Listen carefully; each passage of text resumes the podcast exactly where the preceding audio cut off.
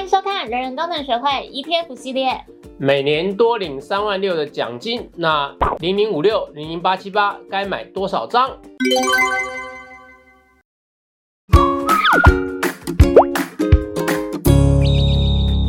红狗，怎样？你不觉得年底快到，然后上班族最期待就是两个大事？当然就是年终奖金。没错，还有，另外一个就是尾牙，因为尾牙可以抽大奖。我以为是要吃好吃的，你居然说要抽吃什大奖。么根本不是重点，哦重点是抽奖，好不好？我要分享我尾牙有一年真的超好笑，嗯就是那一年呢，我就是下定决心，终于帮自己买一台按摩椅。嗯，然后我就想说，耶，按摩椅来了，好开心哦。然后就过了一段时间就尾牙，然后你知道尾牙抽到什么吗？什么？我抽摩症，也是有按摩两个字，很好。我就想说，天啊，我今年的课题就是那一年的课题应该是按摩吧？我们有让你太疲倦吗？应该是这样没有错哦好啦 好啦，我们回来，就是呢。这一集其实想要跟大家聊聊说，因为工作上你想要加薪，其实对大家来说你不是这么好控制，因为你没办法就是啊，老板帮我加薪。所以呢，你可以靠投资，就是帮自己加薪。就是像悠悠自己，我每年其实都会设定说，我今年想要领到多少股息的这个目标。那你今年想领多少股息的目标？我可以说吗？因为我其实是这两三年才存股的嘛，哦之前都随波逐流这样，嗯所以我初步的目标是每年就是加薪十二万，就是一个月多一万这样。嗯，我那样很棒哎。嗯，所以我们这集要帮大家算算，如果你是存高股息 ETF 的话，嗯你到底要存多少张才可以达成目标？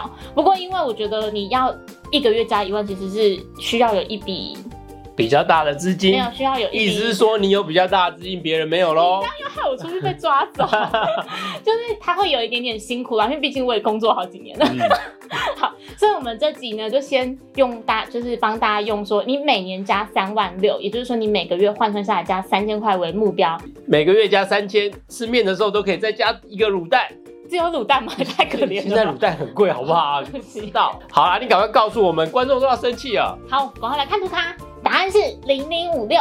如果呢，你想要换算下来每个月帮自己加薪三千块呢，你大概需要买进大概五十万元的零零五六。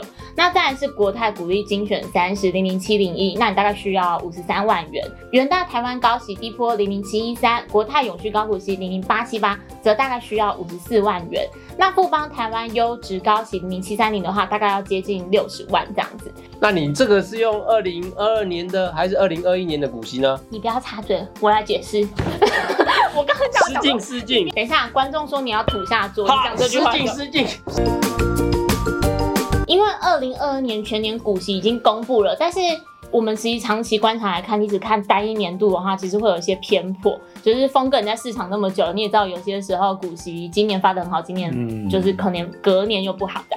所以呢，我采用的是二零二零年到二零二二年，就是近三年的平均股息。不过因为国泰永续高股息零零八七八，它是在二零二零年七月才挂牌，当年的配息比较不完整，所以零零八七八我是采用近两年的股息平均。然后呢，因为我们目标是每年加薪三万六，每个月加薪三千嘛，所以呢，我用三万六千元去除以股息的平均，我们就可以算出你需要的股数。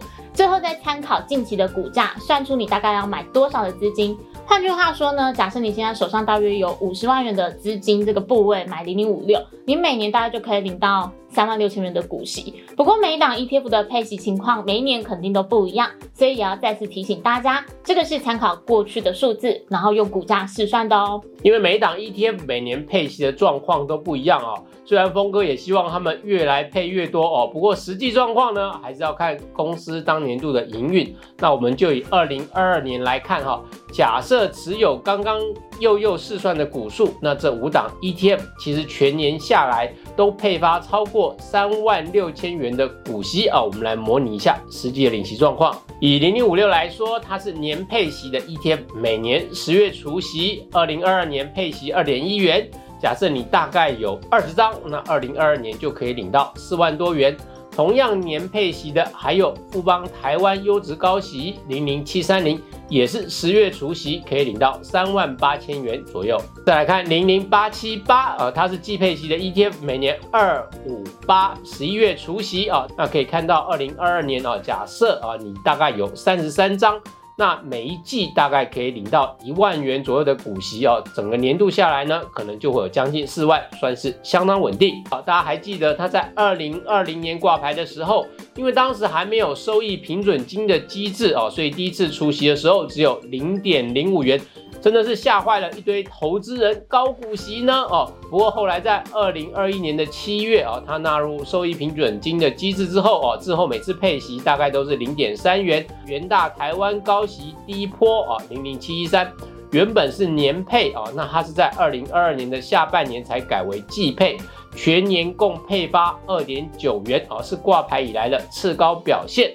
这档 ETF 也有收益平准金机制啊，所以如果配息金额不变，明年的四次配息应该也会相对稳定啊，跟零零八七八的状况应该会类似。那其他的高息 ETF 啊，如果是半年配，不一定会刚好间隔半年哦。像是国泰股利精选三十零零七零一，它是一月跟八月除息两次金额落差比较大哦，看起来应该是一月的时候呢，把前一年的股息先发给受益人，类似零零五零的配息状况啊，所以有大配的那一次跟小配的那一次。我觉得初步看起来呢，五十万元它是一个靠 ETF 配息，帮自己每个月加薪三千元的基本门槛。我觉得这个金额，老实说，它还是有一点点的难度啦。但就是还是建议大家，就是你除了每个月可以固定投入一笔钱，就是定期定额之外，你也可以搭配就是不定期不定额，在股价跌升的时候，你去扩大自己的领息部位。那此外呢，你领到的配息，如果你没有特别的用途规划的话，也建议大家可以就是全数再投入，你就可以加速累积自己的股数，然后慢慢养大自己的现金流。好，那也峰哥特别要跟大家说明，就是说为什么希望用每个月三千元啊，一年三万六千元这个呃年度的呃领息的目标来给大家做一个建议，就是它看起来呢，你相对容易去执行，这个目标不会太高，又不会太低哦，不会说。高的要你说哦，一年要领个十万二十万的股息，那你可能觉得要累积到那个配息目标啊，好辛苦啊，可能中途就放弃啊。那也不会太低，说啊领了一点点，你又觉得好像股票只领那一点息好，或者 ETF 只领那一点息，好像帮不了什么啊。所以我们帮自己设定一个可达成，但是又稍微有一点点挑战的目标啊。当你达到了之后，接下来你要干什么？